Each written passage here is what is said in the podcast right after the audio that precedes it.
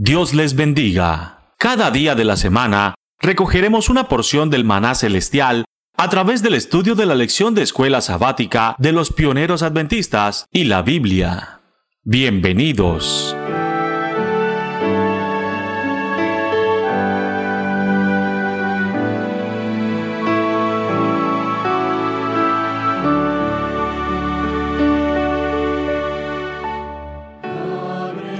¿Qué tal hermanos? ¿Cómo están? Dios los bendiga a todos. Es un gusto poder saludar. Mi nombre es Arturo Argüelles y les mando un cordial saludo desde México.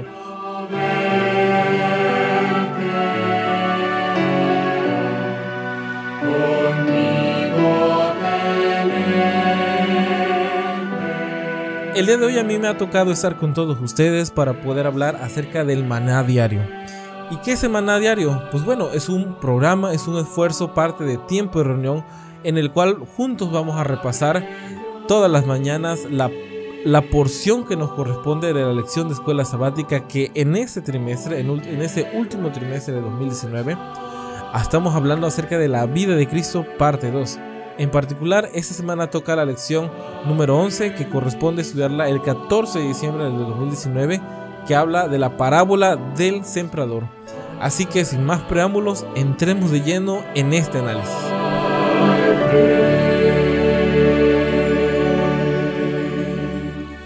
Y pues bueno hermanos, esta semana ha sido una semana muy grata para mí. Eh, nuestro hermano Adrián me ha dado la oportunidad de estar con todos ustedes llevando el maná diario. Les repito, mi nombre es Arturo Argüelles y juntos vamos a estudiar una porción de la palabra. Esta semana existe mucho material auxiliar para leer, en ese caso, la, Palabras de Vida del Gran Maestro capítulo 2, La siembra de la verdad. Aunque es un capítulo, tiene mucha enseñanza dentro de él. Así que no se olviden por favor de tener este complemento, poderlo leer en casa y sacar una, una enseñanza mucho más, uh, mucho más eh, sustanciosa de lo que podemos llegar al día de hoy, porque siempre tenemos un tiempo limitado para que no sea este audio muy cansado para ustedes. Esa primera parte vamos a... Esa parte, perdón, vamos a analizar de la siguiente manera. La lección número 11 la vamos a dividir en dos partes, así que hoy vamos a leer, vamos a estudiar la primera parte de la lección, que son las primeras preguntas y sobre todo están basados en Mateo 13. Así que me gustaría que nos acompañaran con la Biblia en Mateo 13. Vamos a buscar en ella, vamos a buscar estos primeros versículos que podemos encontrar en la parábola del sembrador.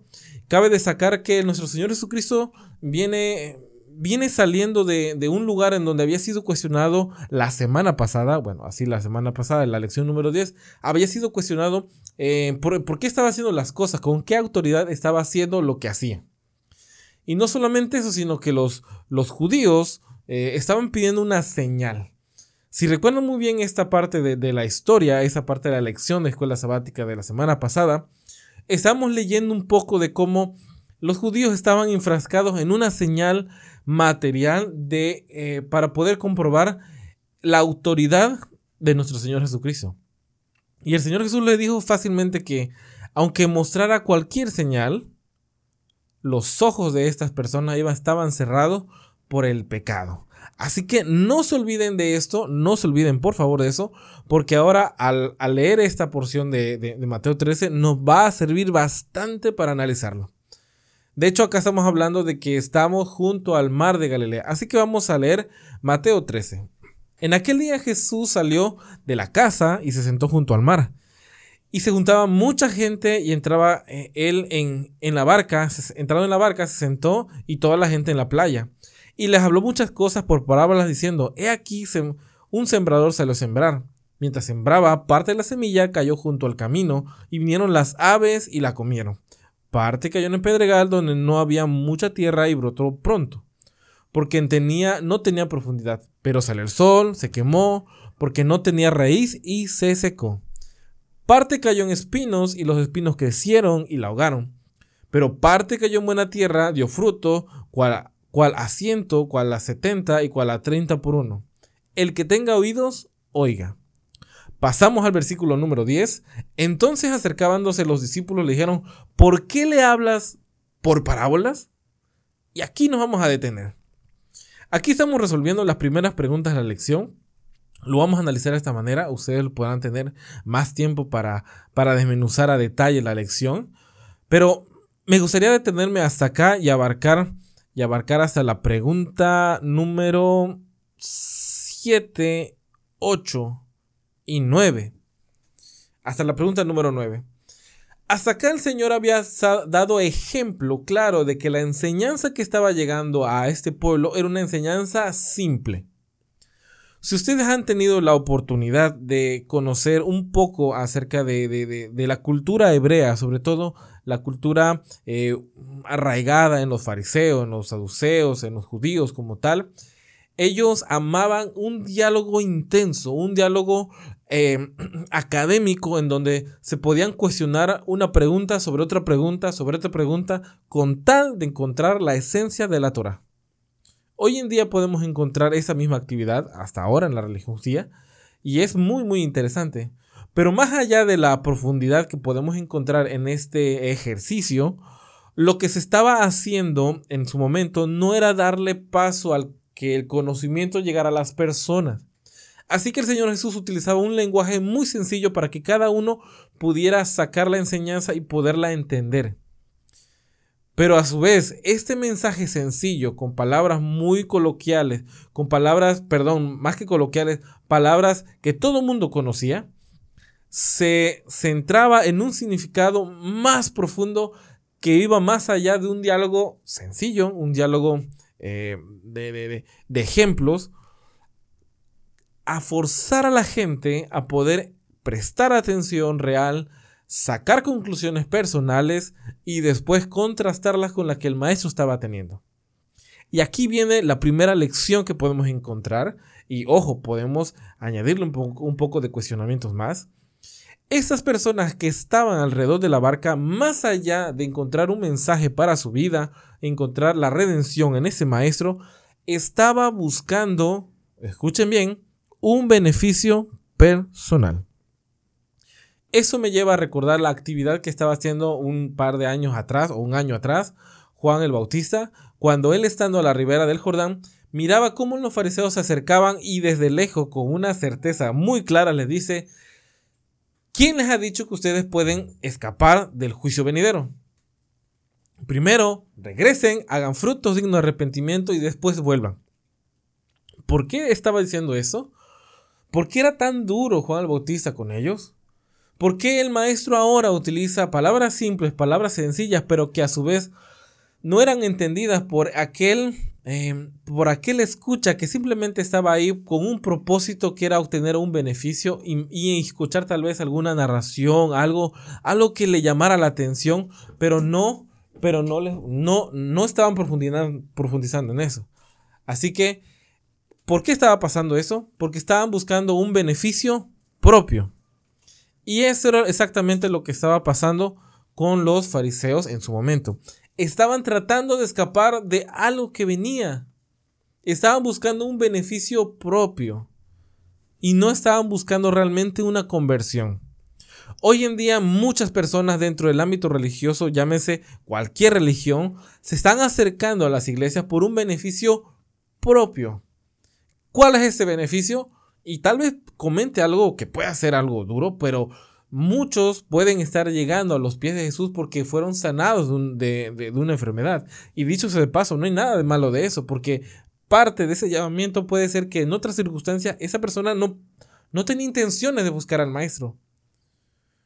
Pero más allá del llamado, no están haciendo nada más que escuchar y beneficiarse de las bondades del Señor esas personas que estaban alrededor de la barca estaban haciendo exactamente eso.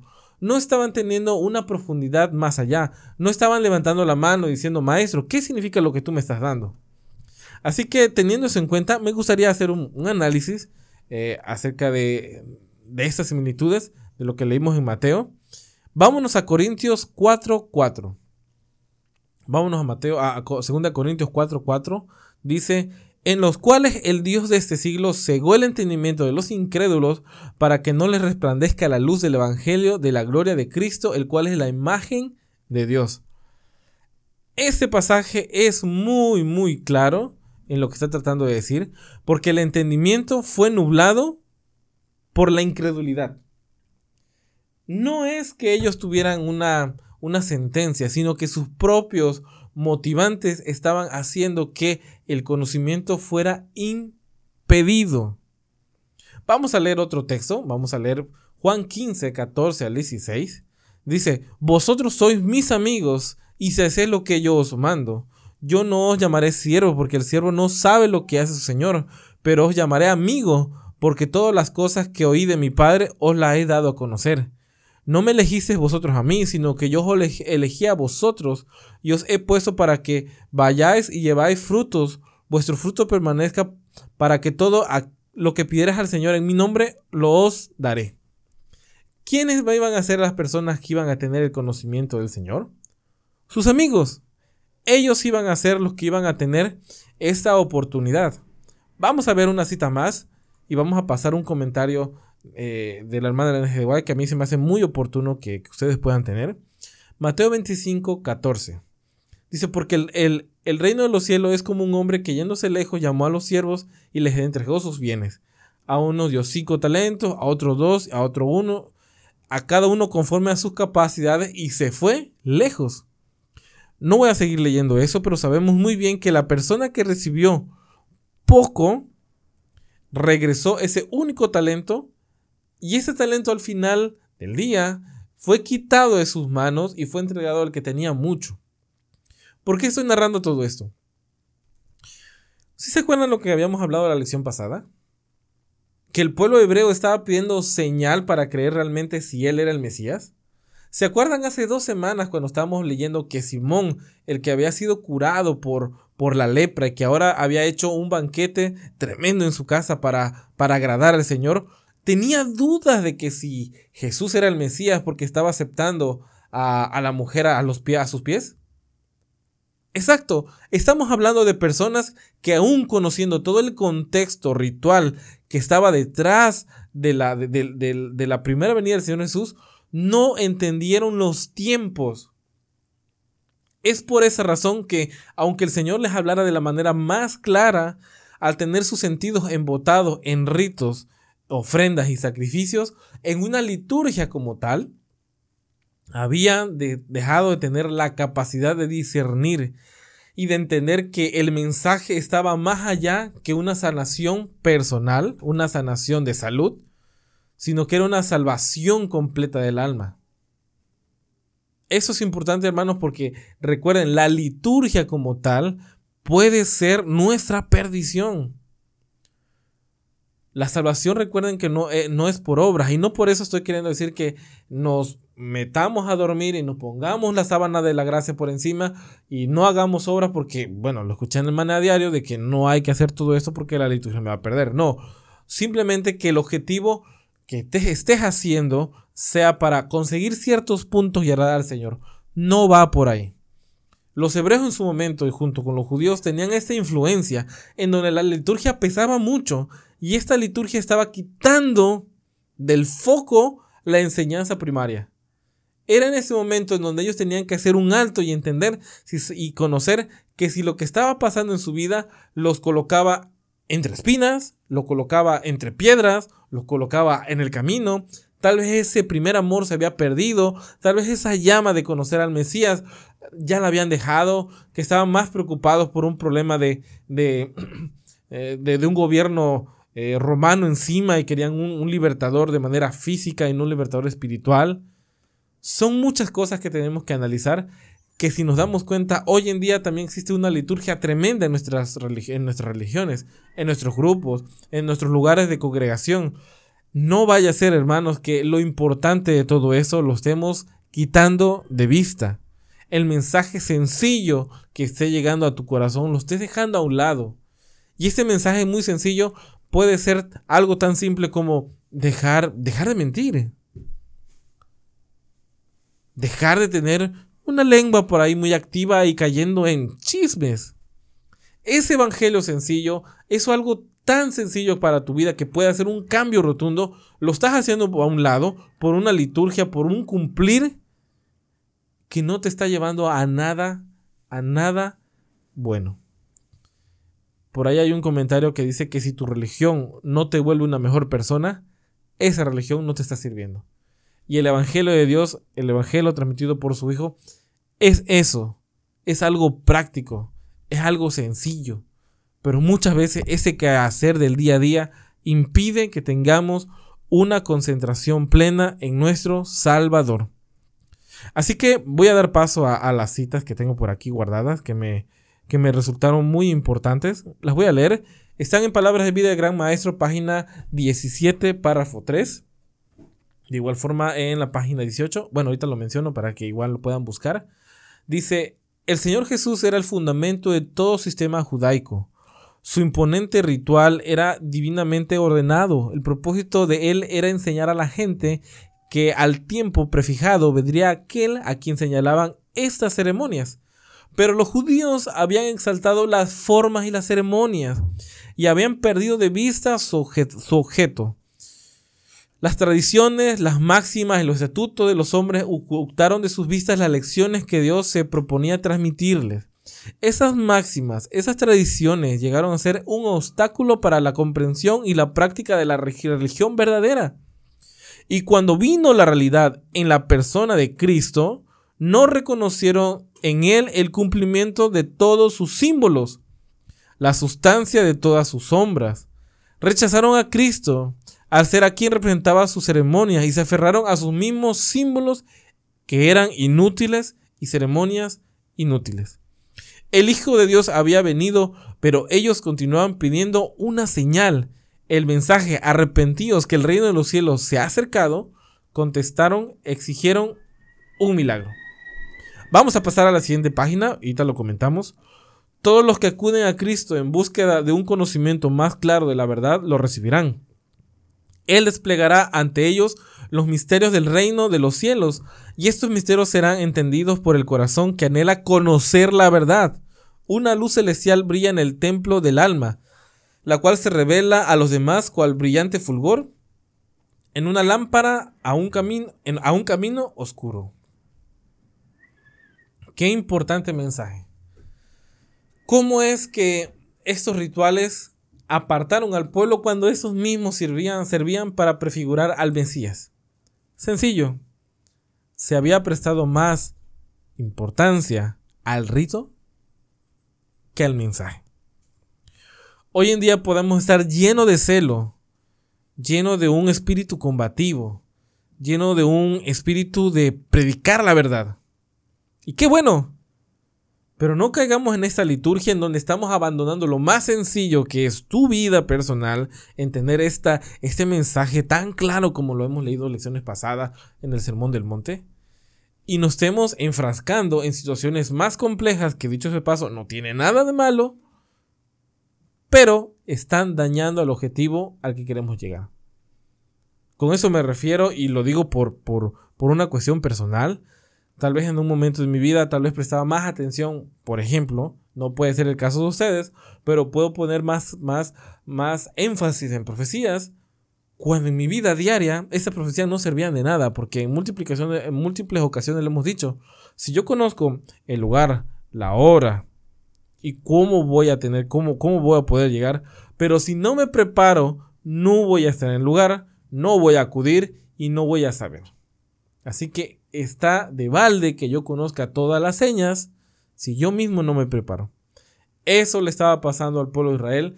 Tenían a alguien más grande que cualquier profeta, que cualquier profeta anhelara haber visto esta vida, e, e, e, esa, señal cumplida, y no le entendían en palabras simples. Fueron solamente los apóstoles cuando se acercaron y pidieron entender que el Señor Jesús les explica entonces vamos a, vamos a esta, parte de la lección, donde dice en, el Mateo 13, 11, dice, Él respondió y les dijo, porque a vosotros os he dado a conocer los misterios del reino de los cielos, mas a ellos no les he dado. Porque cualquiera que tiene se le, se le dará y tendrá más, pero el que no tiene, aún lo que tiene será quitado. Por eso les hablo en parábolas, porque viendo no ven, y oyendo no oyen ni entienden. De manera que se cumple a ellos la profecía de Isaías que dijo, de oíros oiréis y no entenderéis, y viendo veréis y no percibiréis. Por ahí papá tiene, mi padre eh, tiene una historia un poco, poco chusca, de una hermanita ya de avanzada edad que, que era muy fiel, junto con ella íbamos los domingos, los miércoles, los viernes, los sábados a la iglesia, no faltábamos nunca. Y de repente viene el comentario y le dice, hermana, ah, ¿qué le parece el tema? La hermana me dijo, muy, muy bonito, hermano. Pero le digo algo, no le entendí nada. Esperemos que no estemos en esta misma postura. Esperemos que simplemente sea un, un comentario chusco. Pero desafortunadamente así está pasando.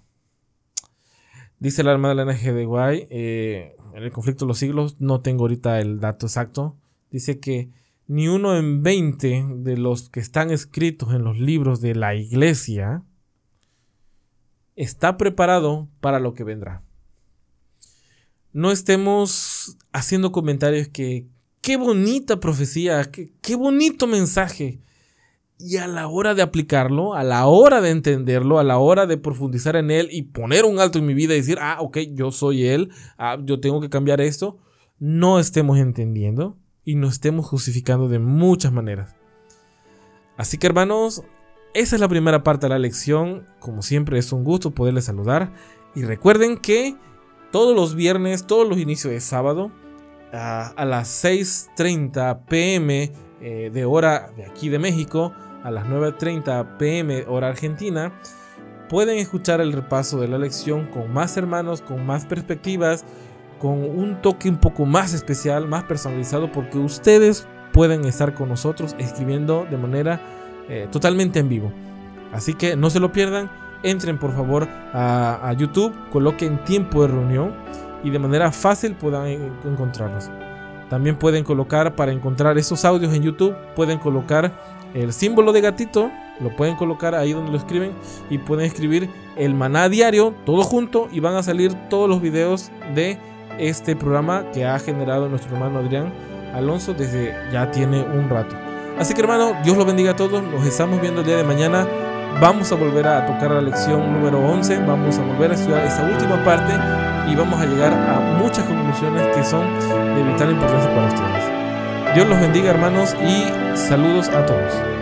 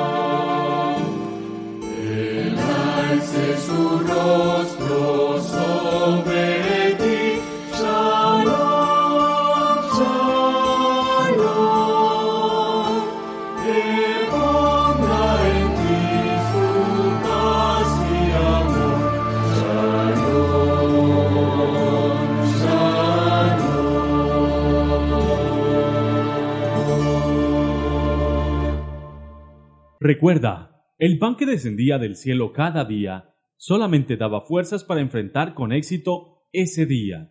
Por eso, permitiéndolo Dios, nos reencontraremos mañana para recibir una porción más del maná diario.